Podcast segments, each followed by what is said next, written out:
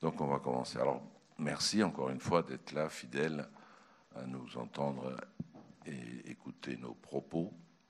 Donc aujourd'hui c'est un peu particulier euh, puisque nous présentons les ouvrages des cinq finalistes et euh, dont ce soir euh, la liste sera peut-être plus hiérarchisée mais pour l'instant, elle n'est aucunement hiérarchisée. Et avant même de commencer, moi, je voudrais dire, en tant que président du jury et au nom des jurés qui sont avec moi, euh, que ce sont des livres euh, de valeur absolument équivalente sur des sujets très différents, mais qui effectivement euh, chacun mériterait effectivement d'avoir le prix, et d'où nos discussions parfois enflammées pour, pour le désigner.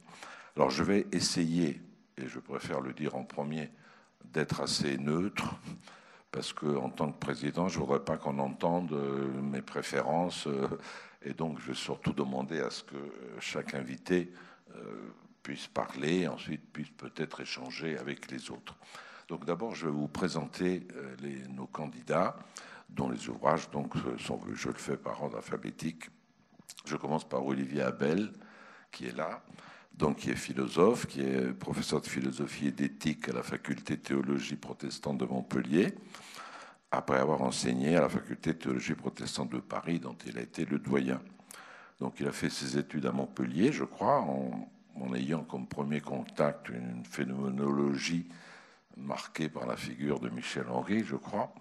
Et peut-être que votre, vos lumières, disons, c'est sans doute Paul Ricoeur et Emmanuel Lévinas, et euh, vous avez enseigné au Tchad, vous avez enseigné à Montpellier, vous avez enseigné en Turquie et soutenu une thèse sous la direction même donc de, Paul Ricoeur, le statut phénoménologique de la rêverie, chez Gaston Bachelard, donc à l'université de Nanterre.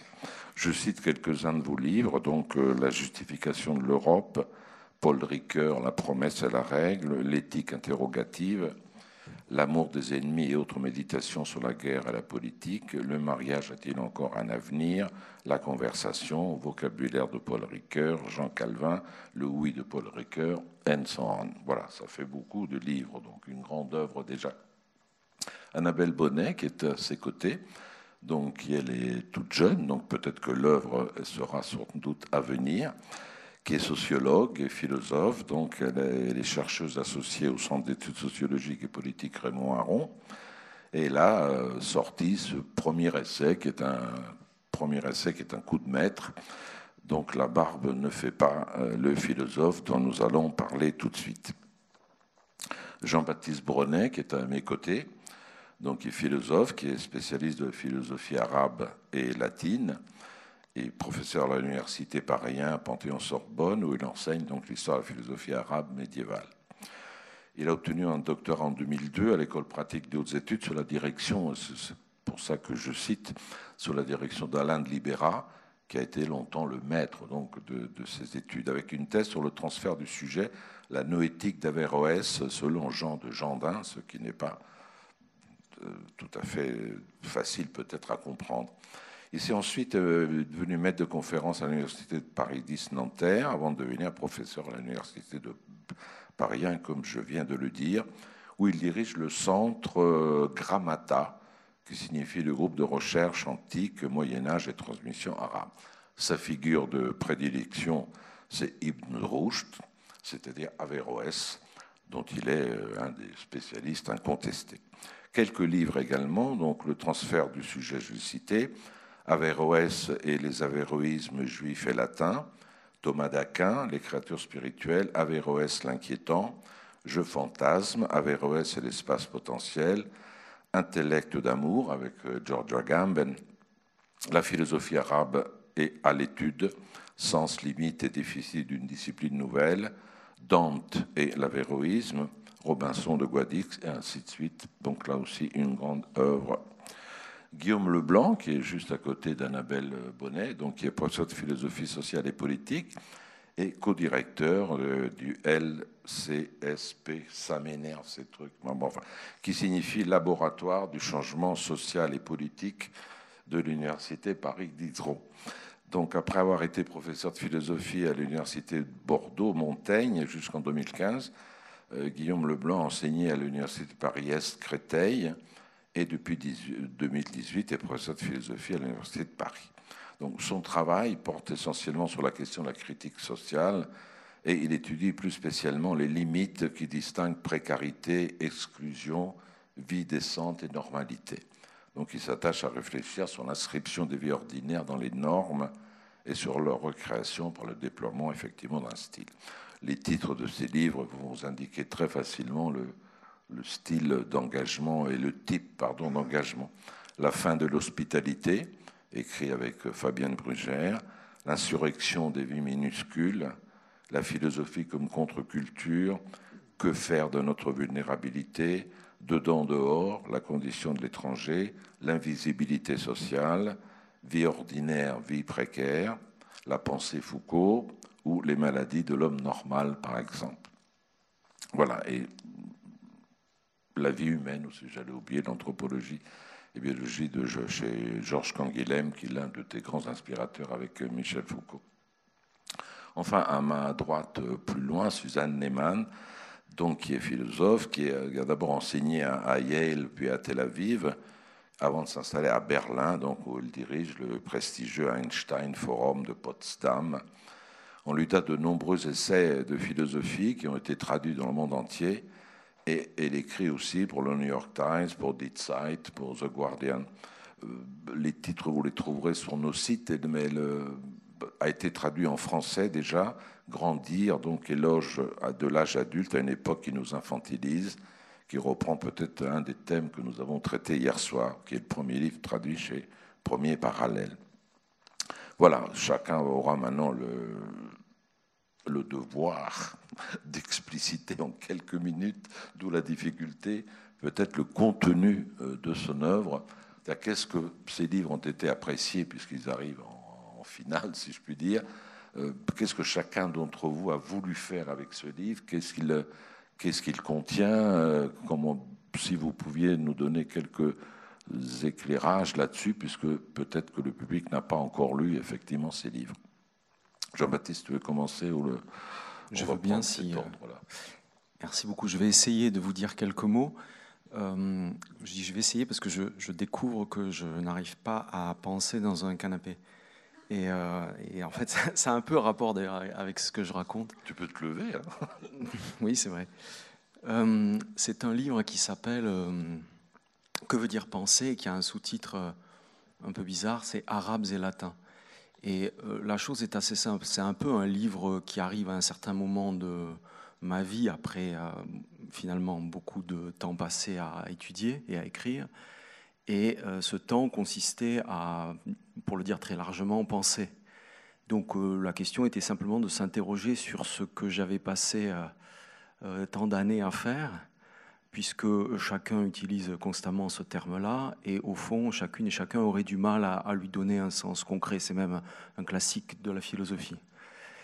Et euh, il se trouve que ce travail que j'ai fait euh, dans ma vie euh, de chercheur et universitaire, je l'ai fait en m'intéressant à la, à la pensée arabe qu'on dit médiévale, mais que je préfère dire classique, et à la pensée euh, latine, euh, disons, dite scolastique. Et je me suis intéressé à ces deux champs et au passage d'un champ à l'autre, dans l'idée que, évidemment, ce passage avait eu lieu, qu'il était très significatif, et que l'histoire, pour différentes raisons que je passe, avait euh, recouvert ces transferts, ces dépendances et ces héritages, ces legs.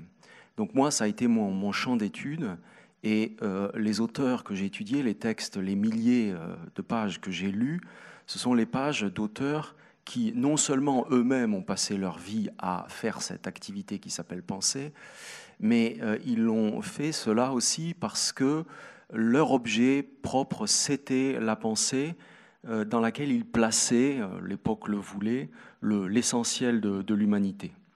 Être humain, c'est penser, et je me suis demandé donc ce que pour eux, pour ces gens-là, chez qui on voit apparaître d'ailleurs quelque chose comme une figure de l'intellectuel, l'intellectuel il apparaît peut-être euh, euh, quelque part entre Cordoue et, Marrakech au XIIe siècle, puis euh, à Paris au XIIIe siècle, je me suis demandé ce que ces gens-là pensaient de l'activité qu'ils faisaient et de ce propre de l'homme, qu'ils passaient leur temps à décliner.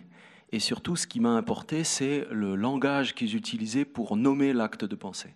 Ça a été ça mon entrée, c'est-à-dire la question de la langue. Parce que, chacun le sait ici, hein, on ne pense correctement que d'abord, on ne lit correctement un texte que dans sa langue, en l'occurrence l'arabe puis le latin. Et donc, je me suis demandé ce que ces auteurs-là avaient comme lexique, comme, euh, comme euh, bagage pour nommer et pour décliner euh, l'acte de pensée. Donc c'est vraiment une question d'abord lexicale qui m'a intéressé et j'ai noté très vite que si j'établissais un lexique comme ça de départ pour voir quelles étaient les entrées les plus intéressantes, j'arrivais euh, très facilement, rien que par mémoire, à 50, 60 termes différents. L'idée étant donc que ce terme unique que la modernité a élu, a retenu, celui de pensée, est un terme euh, très large qui euh, recueille des activités qui vont de la sensation la plus brute à l'intellection la plus, la plus abstraite. Donc j'ai essayé de voir comment eux déclinaient cet acte-là et comment ils le nommaient, comment ils le nommaient en arabe, comment ils le nommaient en latin, et comment le latin peut-être pouvait euh, devoir quelque chose à l'arabe, dans ce legs se jouant euh, une part de ce que l'Europe a oublié, ne veut pas voir, n'a pas pensé, et dont pourtant nous sommes les héritiers et qu'il nous, nous revient de penser. Donc euh, euh, le texte est à la fois un texte euh, un peu personnel parce que c'est un peu un retour sur l'activité de philosophe qui fut la mienne, et en même temps un texte ouvert et, je le dis sérieusement, vraiment dont je propose l'ouverture à chaque lecteur, dans l'idée que chacun peut ajouter son mot, son entrée et prolonger ce livre qui n'est absolument pas exhaustif, qui ne fait couvrir un certain nombre de pistes, tantôt d'ailleurs en jouant sur des mots banals, estimer, toucher, tantôt sur des mots très techniques comme intelliger ou se joindre. Et donc j'avais dans l'idée que ce livre devait pouvoir se lire en offrant au lecteur la possibilité d'ajouter son propre lexique compte tenu de son terrain d'étude, compte tenu de sa vie, de son expérience propre. Alors si je fais maintenant euh, très rapidement euh, si je resserre un petit peu le propos, euh, ce que j'ai essayé de dégager, moi, s'agissant de la pensée et du lexique que mes auteurs utilisent, c'est quelque chose qui va, je l'ai dit, de la sensation à l'intellection abstraite, mais qui au fond ne se joue jamais euh, sans le corps. Et plus précisément, sans ce que dans le corps ces auteurs nommaient le fantasme. Donc j'ai toujours été, et je n'ai cessé de travailler cela, l'idée que euh, la pensée euh, des médiévaux, de ces médiévaux-là, est une pensée extrêmement euh, humaine en ce sens qu'elle ne se réduit ni évidemment à de la sensation, ni à de l'intellection, mais qu'elle essaye toujours d'articuler la dimension la plus séparée du concept avec la dimension la plus, la plus concrète de, de l'expérience dans le monde. Et j'ai essayé de voir, au fond, qu'est-ce qui se dessinait comme figure de la pensée ou de l'intellectuel à partir de cette articulation du fantasme et du concept. Et euh, donc, et j'ai essayé de l'écrire parce qu'évidemment, les textes, je ne veux pas vous mentir, je, suis, je suis, passionné par ces, textes-là, mais ce sont des textes très secs, très difficiles à lire, très techniques. Et donc, la difficulté, c'est toujours de réussir à en parler en isolant l'idée relativement palpable derrière, audible pour tout le monde, sans perdre la précision technique qui euh, tout de même fait de cet auteur quelqu'un de singulier et non pas l'équivalent de tout autre penseur. Donc euh, la difficulté de ce livre, c'était de donner envie de lire un peu autre chose pour, euh, disons, augmenter, enrichir la conception que nous avons de la pensée. Parce que le but, juste en, un mot, le but, euh, comme l'a dit Robert tout à l'heure, c'est au fond de bouleverser un petit peu notre vocabulaire, de, déplacer notre conception de ce qui, même si notre modernité ne voit plus dans la pensée la même chose qu'avant, mais de, déplacer la manière qu'on a de la pensée, de l'envisager et qui euh, hérite en fait directement d'un XVIIe siècle euh, oublieux euh, de la scolastique avec laquelle il a prétendu rompre. Donc cette idée de rupture ne me plaît pas beaucoup. J'ai une autre conception de la, du progrès de la, pensée et de la philosophie. Et l'entrée par le lexique, avec cette idée que nos bibliothèques doivent changer, hein, s'accroître de nouveaux titres, de nouveaux noms, de, nouveaux, de nouvelles terres, de nouvelles religions et d'un nouveau lexique, cette idée-là me, séduisait. Donc on lira une succession de petits chapitres très courts euh, qui visent à séduire, on pourrait dire, c'est-à-dire à essayer de dégager un point à la fois technique et, sensible qui euh, fait de l'homme un être euh, ni angélique ni bestial. Merci beaucoup. J'ajoute, je poserai une question à chacun d'entre vous dans un souci d'objectivité, mais je veux simplement préciser que les livres qui sont choisis, ils ont été choisis, ils arrivent en finale parce qu'ils sont tous d'une lecture tout à fait abordable. Les cinq ouvrages sont tout à fait abordables malgré le type de difficulté que tu peux souligner, mais les livres sont tout à fait lisibles par chacun. Juste une petite question, euh, Jean-Baptiste. Euh, tu dis un moment, euh, juste je voudrais que tu précises, qu'est-ce que tu entends quand tu dis la pensée est une main?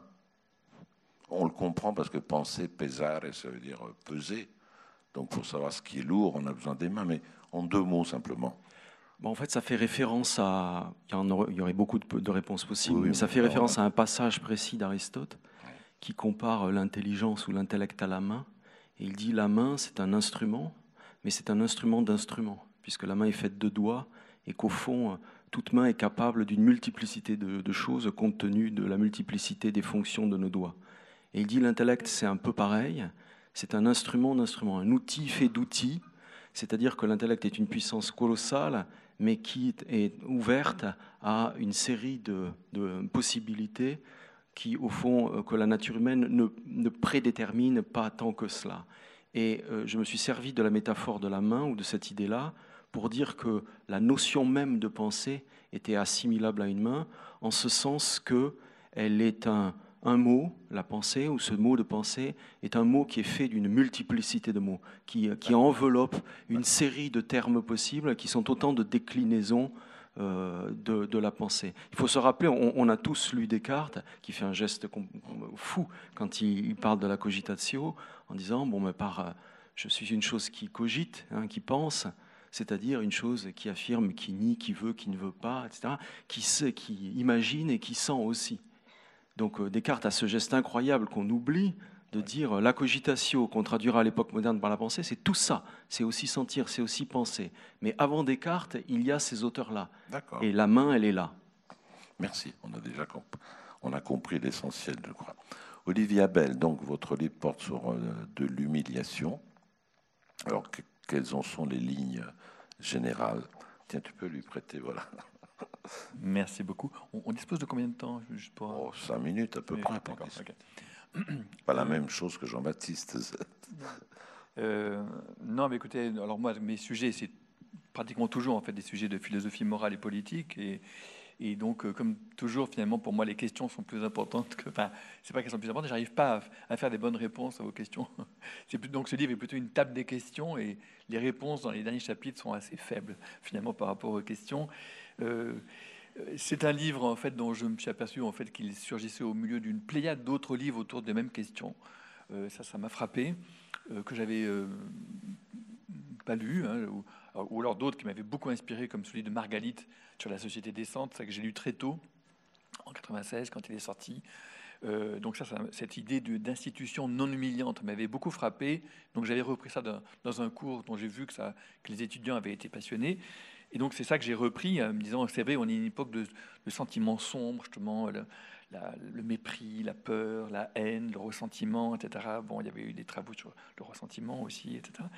Il y avait Roger Vallon qui venait, qui voilà, j'ai vu ça aussi. C'était trop tard parce que le livre était déjà. Mais avec cette idée que le poli... alors mon idée, c'est vraiment un livre autour de la question politique que pose l'humiliation. C'est pas un livre uniquement, je dirais, de euh, morale ou psychologique, hein, je. Même si forcément c'est, ça touche ça, mais la question des, affects me semble très importante. Je dirais tout de suite, qu'est-ce que c'est, enfin, qu'est-ce qui m'a intéressé dans l'humiliation? C'est deux ou trois caractères par lesquels je l'ai défini. Qu'est-ce que ça fait en fait l'humiliation? D'abord, je disais, ça dévaste les circuits de la reconnaissance. Pas seulement la reconnaissance, c'est la considération, le respect, la confiance. Et avec justement un peu comme la reconnaissance, l'idée d'un contre-don qui vient beaucoup plus tard, apparemment sans rapport, les effets de l'humiliation se font jour bien plus tard de manière différée et de manière disproportionnée. Ça, c'est un premier caractère qui m'avait frappé. Une deuxième chose qui m'avait intéressé, parce que euh, voilà, à partir d'Arendt, j'ai développé une sorte de philosophie politique du, sujet qui veut se, à la, qui, doit se, montrer et se retirer, si je peux dire. Bon, et l'humiliation, justement, elle montre ceux qui voudraient euh, se retirer, se, cacher, et elle occulte, elle écarte ceux qui voudraient, celle ou celui qui voudrait se montrer. Et donc, il me semblait que voilà, l'humiliation, elle, elle, touchait ces deux faces, d'où d'ailleurs justement euh, ce qu'elle ce qu'elle fait, c'est qu'à la fois, elle, fait, elle, fait, elle fait rougir quand elle montre, et elle fait pâlir de colère, d'être écartée. Enfin bon, cette émotion rouge-blanche dont parlait Williams. Bon. Et puis surtout, alors, l'émulation fait taire. C'est ça qui est le cœur de mon propos. En fait, c'est ça qui continue à creuser, parce que depuis, je continue à, rencontrer ces thèmes avec toutes les invitations que j'ai reçues dans des milieux très divers, euh, juridiques, monde du travail, monde de scolaire, la petite enfance, etc l'humiliation fait taire. Donc justement, avec Parole d'enfant, j'ai vu que les, petits-enfants humiliés, mais ils ont des troubles du langage qui vont jusqu'à des troubles cognitifs. Ça, c'est quelque chose que j'ai appris depuis. Ouais, bon. Euh, gens qui deviennent bègues, et même qui, transmettent, une humiliation peut transmettre l'état d'être bègue à la génération suivante. Enfin, des, trucs absolument incroyables. Et donc, elle fait taire. Euh, elle fait taire, et du coup, que devient la parole humiliée? C'est peut-être ça le plus important. Euh, il me semble que la, la parole humiliée, à la fois, elle devient dérisoire, elle s'auto elle, se met elle-même en autodérision, elle devient sceptique quant à elle-même, elle devient cynique, elle devient sarcastique, tout est nul, tout est ridicule, etc. Et, je, il me semble que c'est une maladie du langage de notre époque qui est très. Ou de l'autre côté, elle devient fanatique, elle se radicalise, elle veut être crue. une jeune fille, euh, euh, je m'occupe beaucoup de, jeunes migrants qui arrivent à Nîmes, etc. A une jeune fille qui avait été déboutée parce qu'on disait qu'elle n'avait pas l'âge qu'elle avait annoncé, et elle sortait en, en pleurant dans l'association en disant Ils ne m'ont pas cru. Et on voyait que c'était. Euh, ce qui était grave, ce n'était pas d'être mis à la rue. Ce qui était grave, c'était de ne pas être cru. Je pense qu'il faut qu'on prenne en, considération l'importance euh, du sujet parlant, qui demande à ce que sa parole soit crue, qu'elle soit créditée, voilà, qu'elle soit crédible. Alors une autre chose, je vais, si je peux encore une, petite chose, une, autre chose qui m'a semblé importante, c'est que l'humiliation, euh, on la voit toujours sous un schéma très traditionnel qu'on retrouve encore chez Hegel, qui est un schéma euh, qui est un schéma, on va dire, l'élimination du maître à l'esclave ou au domestique, du grand au petit, éventuellement du, mâle à la femelle, si je peux dire, dans un sens. Et, euh, toutes, ces, toutes ces formes accumulées, on va dire, d'humiliation verticale, et qui sont très importantes, et qui demandent justement l'humiliation d'être mis en état de minorité tout le temps, et donc qui demandent l'émancipation. Et l'émancipation, c'est très important. Oui, mais je pense qu'il y a une nouvelle forme d'humiliation qui est beaucoup plus horizontale, une humiliation par les réseaux. On est une société de réseaux, une société d'Internet, une société de, une société de calomnie, une société. Euh, et, euh, et c'est pas tellement d'être écrasé, d'être dominé, c'est d'être jeté, d'être tenu comme encombrant, superflu, exclu. Et je pense que c'est une forme d'humiliation euh, qui, qui, a toujours existé, mais aujourd'hui elle devient massive, elle, elle, est très importante dans notre société. Et je pense que nous ne savons pas très bien comment faire avec cette forme d'humiliation-là, nous n'avons même pas le langage pour le dire. Donc essayer de penser des institutions non humiliantes, dans ce contexte-là, ça devient difficile. D'accord. Je pose aussi une petite question et vous avez 20 secondes pour répondre.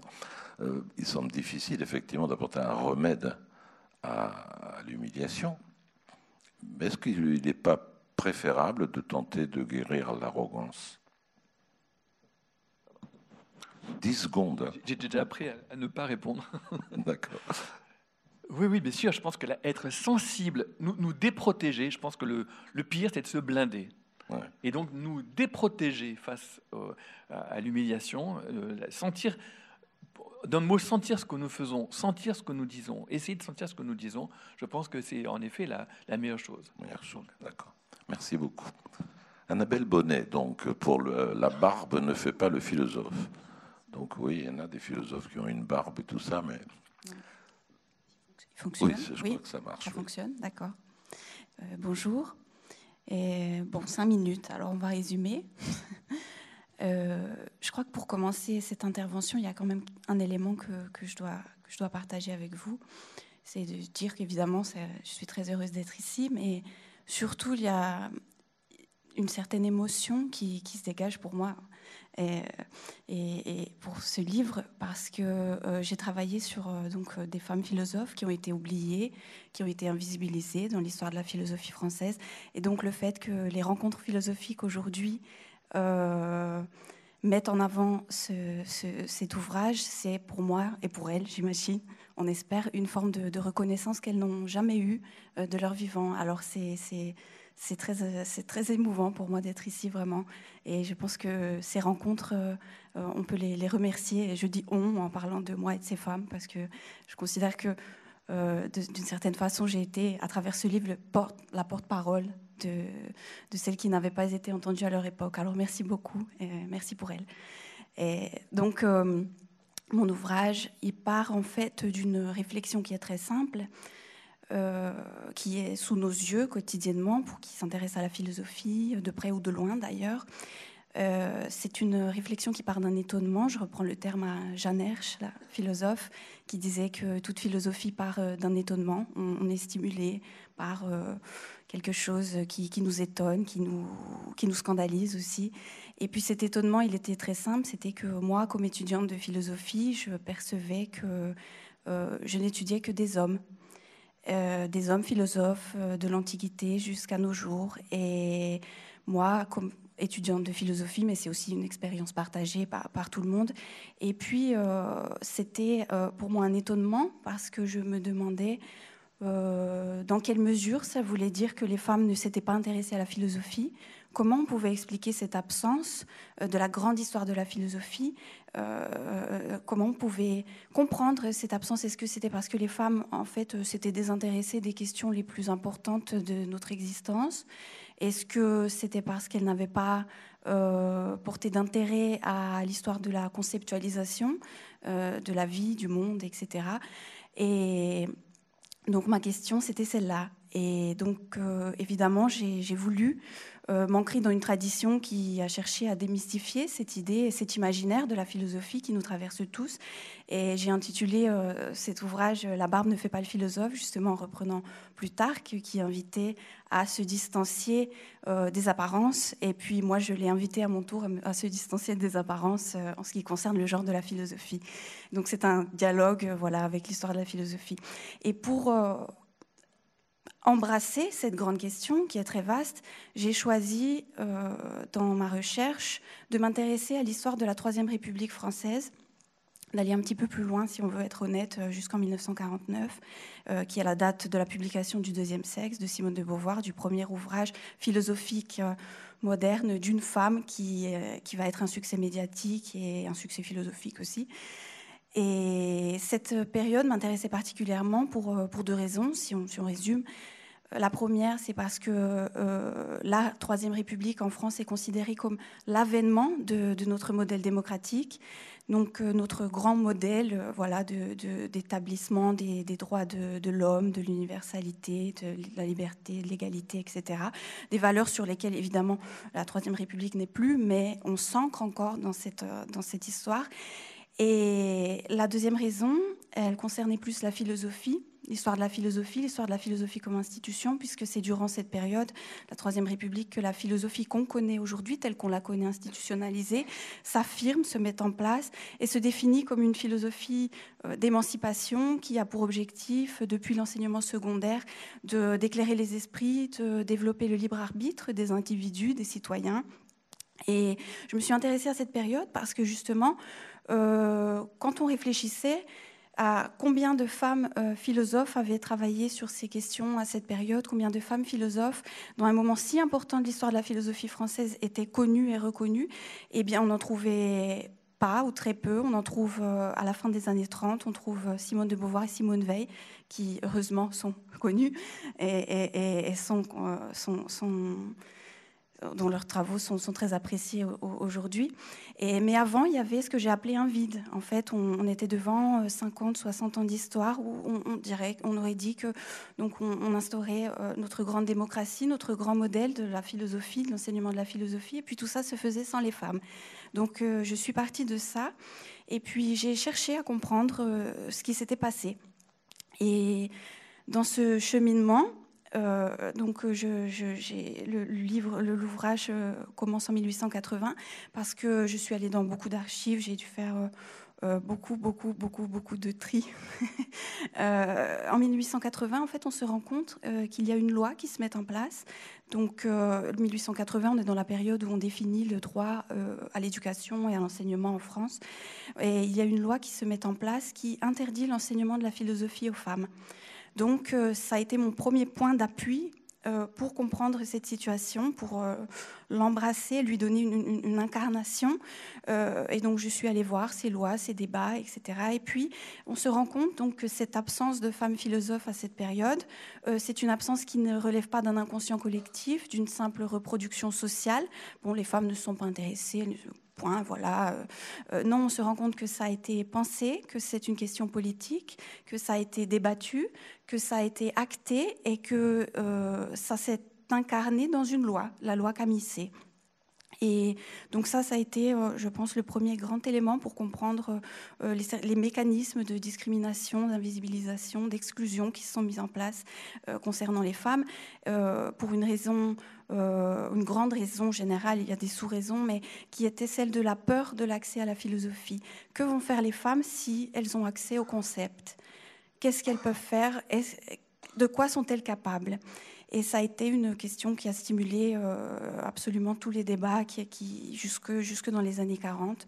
Et puis, euh, alors là, c'est le, deuxième aspect que, que je voulais évoquer aujourd'hui, c'est que malgré cette interdiction, c'est une chose que j'ai beaucoup appris dans, j'ai beaucoup appris dans ma, dans ma recherche, dans, dans ce parcours sur, sur ce thème, c'est qu'il ne suffit pas d'une interdiction pour empêcher euh, qui veut philosopher de philosopher.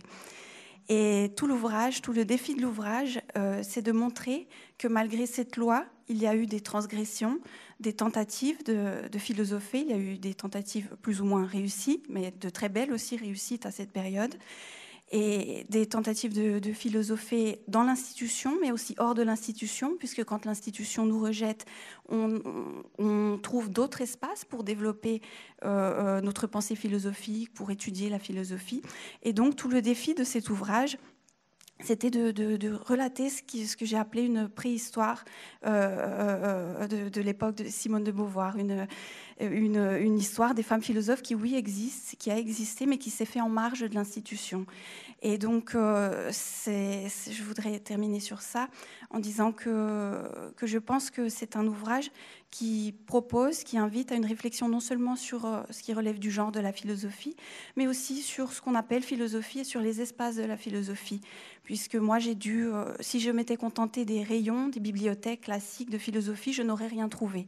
Donc j'ai dû aller voir comment ces femmes ont cherché à pratiquer la philosophie et ont pratiqué la philosophie à cette période. Et il y en a eu beaucoup, il y en a eu des dizaines. Et, et dans l'ouvrage, il y a quelques parcours qui sont euh, développées sur euh, ce qu'elles ont écrit, euh, sur ce qu'elles ont réussi à produire à leur époque malgré ces difficultés. Merci. Merci. Bon, on va les citer quand même. Oui. Euh, Génie Déricourt, Julie Favre, Dina Dreyfus, que moi j'ai connu Dina Dreyfus, donc elle, euh, Simone de Beauvoir évidemment, Jeanne Crouzet, Julie Adot, Clémence Royer, Jeanne Baudry, Léontine Zanta, Alice Thériade, Lucie Prégnant, Hélène Medger, René Dejean, Yvonne Picard, euh, Marguerite Buffard, Flavien. Oui, deux noms qui sont moins connus que, qu'effectivement Veil ou Simon de Beauvoir. Question 10 secondes la réponse. Laquelle vous a le plus inspiré parmi ces filles Enfin, je veux dire, laquelle vous semble la plus injustement oubliée Si vous aviez un nom à citer? Le cœur bat. Mais la réponse vient quand même. Injustement oubliée, je dirais que peut-être Yvonne Picard. Yvonne Picard. Peut-être Yvonne Picard, oui, qui, pour euh, ceux qui ne la connaissent pas, est morte à 23 ans ouais. dans un camp de concentration. Et jusqu'à son dernier jour, elle n'a cessé d'enseigner la philosophie à ses codétenus. Et alors qu'elle euh, était chargée de, de travailler en déplaçant des pierres, Bon, c'était une époque très difficile, dans un espace très difficile. Elle, euh, pour stimuler ses, ses, ses camarades, pour, euh, pour stimuler la solidarité, elle euh, disait bon, on va, on va jouer et on, va, on va imaginer que chaque pierre qu'on déplace est en fait un livre et qu'on construit une bibliothèque. Et donc je trouve que c'est une très jolie conclusion. Voilà. je, suis désolé, j'ai l'impression d'être un coup près. Guillaume Leblanc, à ton tour d'exposer l'objet de ton livre. Merci, euh, merci beaucoup. Ça me fait très plaisir d'être là et, aussi d'avoir l'impression, puisque les derniers mots de bibliothèque, d'être inscrit déjà dans une sorte de, de bibliothèque collective. Et je trouve que cette euh, vertu de la désindividualisation, à un moment où on remet un prix qui forcément est individualisant, est quelque chose d'important. Euh, également, ce livre, c'est l'origine de ce livre. Je pense que dans toute, origine d'un livre, il y a un rêve, un rêve que l'on est obligé aussi, en écrivant, euh, d'éteindre. Euh, pour moi, ce rêve, c'était euh, la possibilité qui m'est venue quand j'étais à, Bordeaux à ce moment-là, donc c'est un livre qui remonte, dont le projet remonte à il y a très longtemps, de d'écrire une histoire de la pauvreté qui aurait été inspirée forcément de l'histoire de la folie de Foucault, avec comme cela des, cette espèce de série de métamorphoses où la pauvreté richesse devient progressivement une pauvreté honte par laquelle quelqu'un étant désigné pauvre euh, se voit soustrait au commun des vies. Et euh, c'est euh, ce rêve que j'ai essayé d'écrire et en même temps que j'ai dû enterrer dans le livre, parce que le livre a été traversé par une autre exigence, plus peut-être plus contemporaine, liée à un travail que j'avais déjà entrepris sur la précarité, l'exclusion, sur les formes de vie qui s'inscrivent dans des normes euh, tant bien que mal et qui essaient de les, subvertir à leur manière en, posant euh, ce que Michel de Certeau appellerait des pièges pour braconner dans ces normes, pour en retirer quelque chose alors même qu'elles sont malmenées. Euh, J'ai été confronté euh, très rapidement à des personnes qui vivent la, la, grande exclusion, qui vivent la précarité. et ce travail a été mené avec des collectifs avec euh, notamment euh, l'association ATD Carmonde, euh, avec laquelle je travaille depuis très longtemps. Et je dois dire que ça a quand même réorienté ma façon de faire de la philosophie, puisque j'ai voulu finalement non pas philosopher sur la pauvreté, mais philosopher avec des personnes désignées pauvres. Et c'est ce avec qui m'intéresse en philosophie. Je pense que philosopher, c'est toujours essayer de euh, penser dans un peuple manquant, souvent plus vaste que soi, qui forme le collectif euh, invisible auquel on est euh, secrètement relié. évidemment, en écrivant euh, à partir de la question de la pauvreté, je ne pouvais manquer de me poser la question de mon propre statut. Au fond, étais-je un usurpateur qui prenait la voix de celles et de ceux qui très souvent n'ont pas la voix? Comment remédier à ce risque? D'être, euh, au fond, un sujet parlant, effaçant la parole de l'autre, suprême indignité, ce qui m'a traversé pendant toute l'écriture du livre. Et ce qui m'a conduit quand même à, faire ce travail, c'est, je dirais, l'ensemble des voix avec lesquelles j'ai tressé mon propos, de personnes qui me disait des choses euh, depuis très longtemps, et aussi une archive qui euh, m'est tombée dessus, que j'ai découvert, l'archive d'ATD Carmonde euh, à Baillet en France, dans la banlieue parisienne, une sorte d'anti-bibliothèque des vies non illustres, hein, qui m'a vraiment remué au point où j'y ai vu une toute autre réinterprétation de l'expérience de la pauvreté. là où, classiquement, on euh, désigne le pauvre à partir d'un manque, d'un manque de revenus, d'un manque de richesse, d'un manque de biens, et où progressivement on identifie la vie pauvre à une vie de manque, à une pauvre vie. Euh, j'ai constaté à lire ces archives de, militants ATD, c'est-à-dire de personnes qui ne se contentent pas d'être, de tenir dans l'exclusion, mais qui critiquent les formats sociaux et politiques de l'exclusion, j'ai constaté qu'il y avait une véritable pensée, qui, une véritable critique sociale. Et euh, par-delà euh, cette idée de la critique sociale, rejoint sans doute le propos d'Olivier, une véritable tenue en décence de personnes qui ont été assignées à des positions d'indécence. par le système dans lequel elles existent. Et c'est du coup ce fil narratif invisible que j'ai essayé de restituer pour, au fond, montrer au moins trois, trois idées, souligner trois idées importantes. la première, c'est que, évidemment, la vie pauvre n'est pas une pauvre vie. La vie pauvre n'est pas une vie à laquelle il manque quelque chose. La vie pauvre est une vie pleine, entière. Et cela rejoint une réflexion que je fais depuis ma lecture de Canguilhem, selon laquelle chaque vie est normative. Chaque vie, dans les contraintes qui la définissent, instaure ses propres normes, les réélabore, les recrée, euh, y compris à partir de ceux qu'elles n'ont pas, de ceux qu'elles ne sont pas. Euh, qui sommes-nous pour dire qu'une vie et une vie de manque? Qui sommes-nous pour dire qu'une vie pauvre est une pauvre vie? À quelle hauteur indécente nous plaçons-nous? Donc ce premier travail euh, m'a conduit à élaborer une sorte de phénoménologie de la vie pauvre.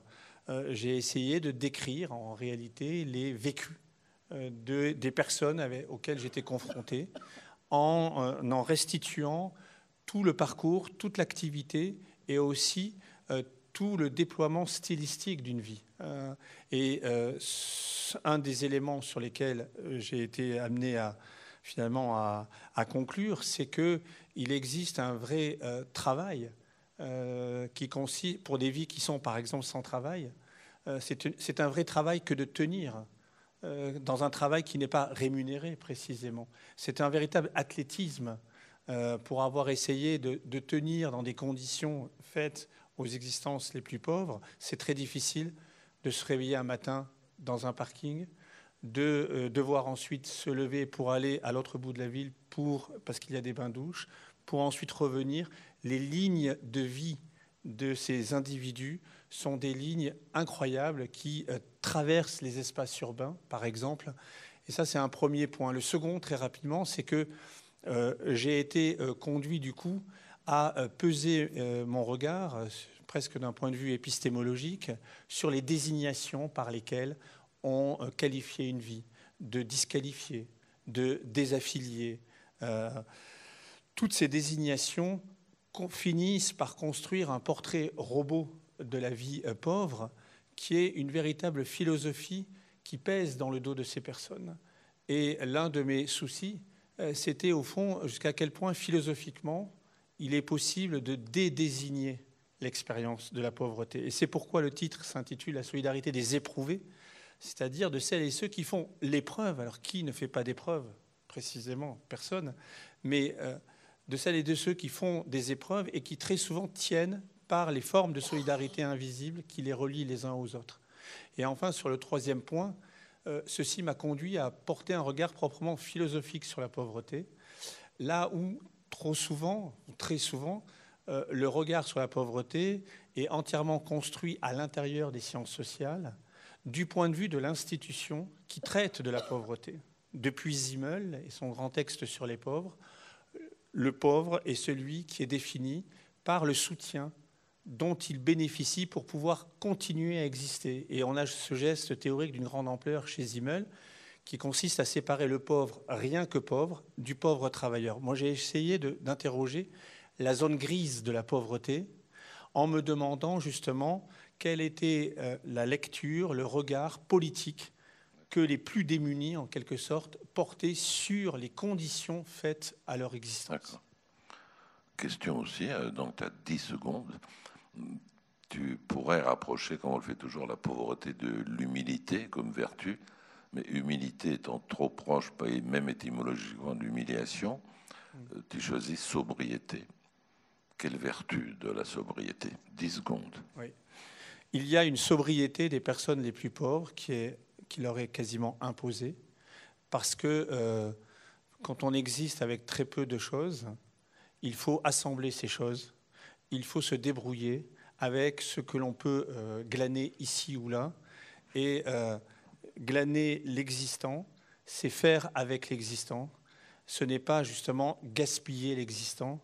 Et donc, il y a une sobriété, et je crois que c'est une utopie des plus, euh, entre guillemets, démunis, qui est porté par euh, ce geste de faire sobriété Est-ce que nous pouvons entendre cette leçon d'existence avec du peu dans un monde qui va justement vers l'illimitation de euh, l'usage des ressources?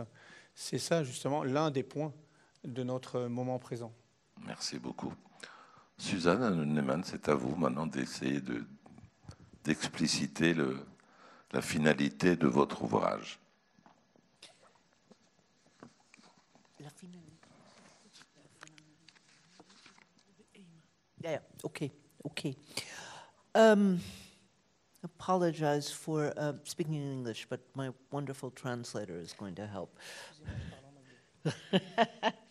um, le mal took me 10 years to write because I was trying to understand the complete mismatch between the questions that led me and many other people to philosophy. Uh, I wasn't reading Kant as a teenager, I was reading French existentialists. Uh, and the questions that occupy most professional philosophers, not just in Anglo American, but also in German philosophy. Penser le mal est un livre qui m'a demandé euh, plus de dix ans d'écriture et de travail parce que j'essayais de comprendre le, le, hiatus entre les questions qui m'avaient, moi, amené à, à, étudier la philosophie et les questions qui occupaient la plupart des professionnels, des philosophes professionnels. This is not just a matter of saying that ethics and political philosophy are as important as metaphysics and epistemology, which they are. Uh, Euh, il, il, ne s'agit pas, pas, de dire ici, il ne s'agit pas de dire que, tout, tout, tout, que l'éthique et que la, la, philosophie éthique et la philosophie politique sont aussi importantes que la métaphysique et l'épistémologie, mais de comprendre pourquoi elles ne s'emboîtent pas, pourquoi elles ne sont pas assorties. Above all, I was puzzled by the question of why philosophers were obsessed with the question of the reality of the external world. J'étais surtout euh, intrigué de voir que la plupart des philosophes étaient obnubilés par la question qui consiste à la question de la réalité du monde extérieur. Didn't Descartes say only madmen ever doubted it? Didn't Kant say it was only a question for pedants? I will leave you to decide whether pedants and madmen are the same thing. Descartes ne disait-il ne disait pas que cette question, c'est-à-dire la question du monde extérieur, euh, que seuls les fous en doutaient Kant ne disait-il pas que c'était une préoccupation qui n'intéressait que les pédants? Je vous laisse à vous. Euh, je vous laisse le soin de savoir si les pédants et les fous sont les mêmes. Micro. Ah oui, micro, excusez-moi, excusez-moi. Il faut que je répète ou pas? So, I spent a long time puzzling over clues. Kant called Rousseau the Newton of the mind. What was that about? J'ai passé beaucoup de temps à me poser des questions sur ces clés. Kant disait de Rousseau, disait que c'était le Newton de l'esprit. De quoi s'agissait-il exactement? In, in another note, he said Rousseau changed his life and he would regard himself as less worth than an ordinary laborer if his work didn't restore the rights of humanity. Dans une, dans une, autre euh, note, dans un autre écrit, Kant disait aussi de Rousseau qu'il avait changé sa vie et qu'il se considérait lui-même comme moins qu'un travailleur ordinaire si son œuvre ne lui avait pas permis de restaurer les droits de l'humanité. Now we're all inclined to overestimate our own importance, but what on earth did the transcendental deduction have to do with restoring the rights of humanity?